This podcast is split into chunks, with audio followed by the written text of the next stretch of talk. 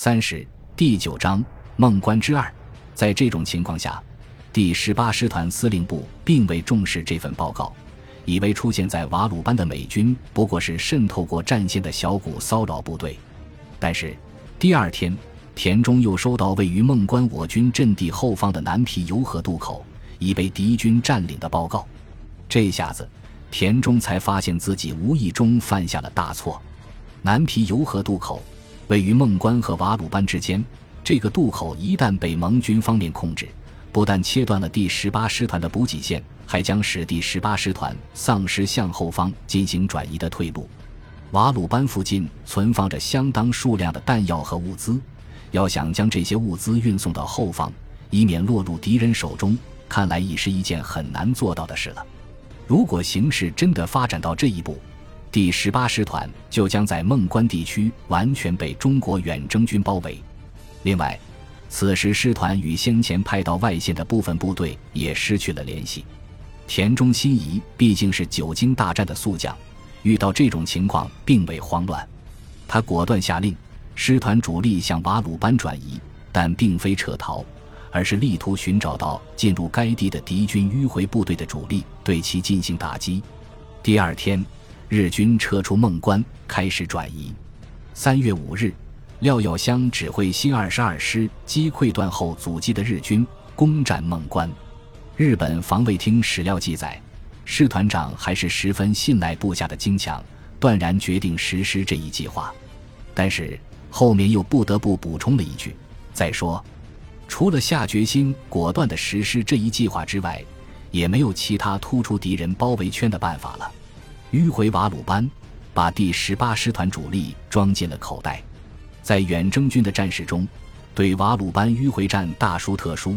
特别是美军梅支队遭到优势日军围困的时候，新一军新三十八师第一百一十三团奋勇解救，堪称经典。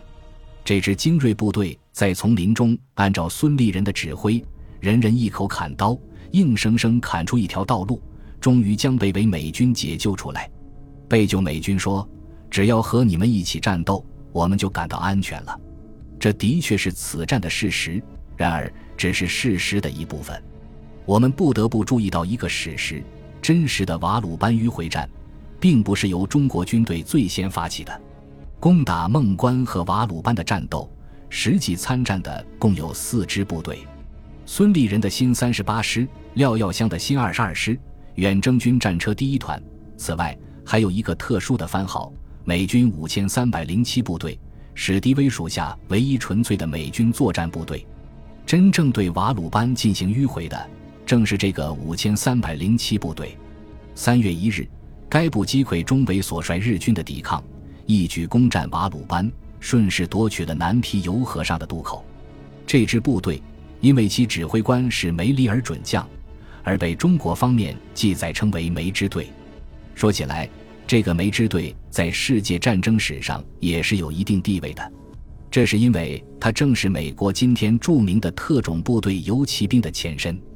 玩过美军特种部队电子游戏的朋友对这个名字都不会陌生。经过缅北的血战，又经过在朝鲜与志愿军的恶斗，游骑兵的成名与中国可算有千丝万缕的联系。梅支队刚刚成立的时候，并没有多少人看好它。所谓梅支队的成立，与史迪威和蒋介石的矛盾颇有关系。作为一名出色的战地指挥官，史迪威对国民党的官僚素无好感，尤其是蒋介石，干脆因为其脑袋上有道棱而被史迪威起了个外号“花生米”。缅北反攻开始后，一九四三年底，蒋介石曾携夫人宋美龄到印度对远征军进行视察。蒋介石的视察给远征军驻印各部提高了士气，也带来了与史迪威的争吵。蒋介石和史迪威一样，都力主尽快打通中印公路，以为正在艰苦抗战的中国提供盟军的物资。但是，两人在对远征军的使用问题上存在很大分歧。蒋介石希望以英军为主力完成对缅甸的反攻，中国军队只是从中辅助，同时。他建议在印度受训的远征军部队全部变为炮兵，在作战中，炮兵一般不会在最前线，可以回避很多血腥的战斗，而这些炮兵显然可以比步兵带回国更多的重武器。可以说，蒋介石的想法与其在抗日进入相持阶段后日趋保守、做官太平洋战争胜负的战略思想一脉相承。他希望远征军可以对日作战取得胜利，但更希望这支部队及其装备能够成为他麾下的重要实力。史迪威则对这种看法不屑一顾，以美国在第二次世界大战中有名的财大气粗表示。由美国装备中国军队，即便没有英国人协助，也要凭远征军的力量自己打通中印公路。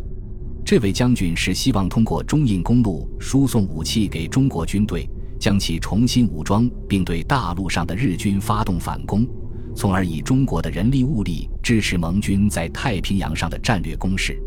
双方战略思想存在矛盾，同时蒋史之间始终存在领导权之争。让远征军的归国之战不时响起不和谐音。尽管下层官兵热切盼望打回祖国，但根据当时远征军高级将领的回忆，蒋的确曾授意他们保存实力，消极应付史迪威的进攻命令。史迪威对蒋介石的小动作也有所觉察，由于担心中国军队消极作战，他极力向美国陆军部争取获得一支美国官兵组成的部队。以作为自己的禁卫军。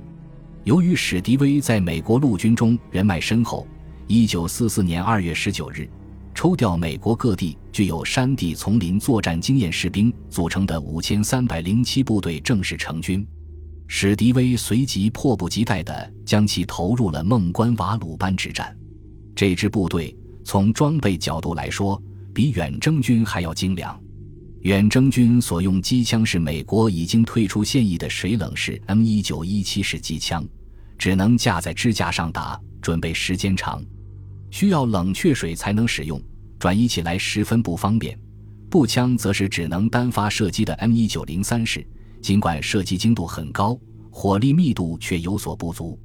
这些武器与当时国内的装备相比好很多，但跟正宗美国现役部队的装备比起来。却还是差了一代。梅支队的美国兵使用的是轻便灵活的风冷式 M 一九一九重机枪，这种机枪枪管外面没有了厚厚的水冷套筒，也不再需要冷却水，大大减轻了重量。必要时可以不使用支架。他们的步枪则是久闻其名的 N 一加兰德半自动步枪，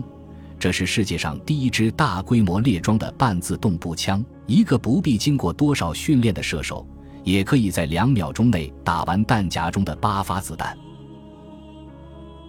本集播放完毕，感谢您的收听，喜欢请订阅加关注，主页有更多精彩内容。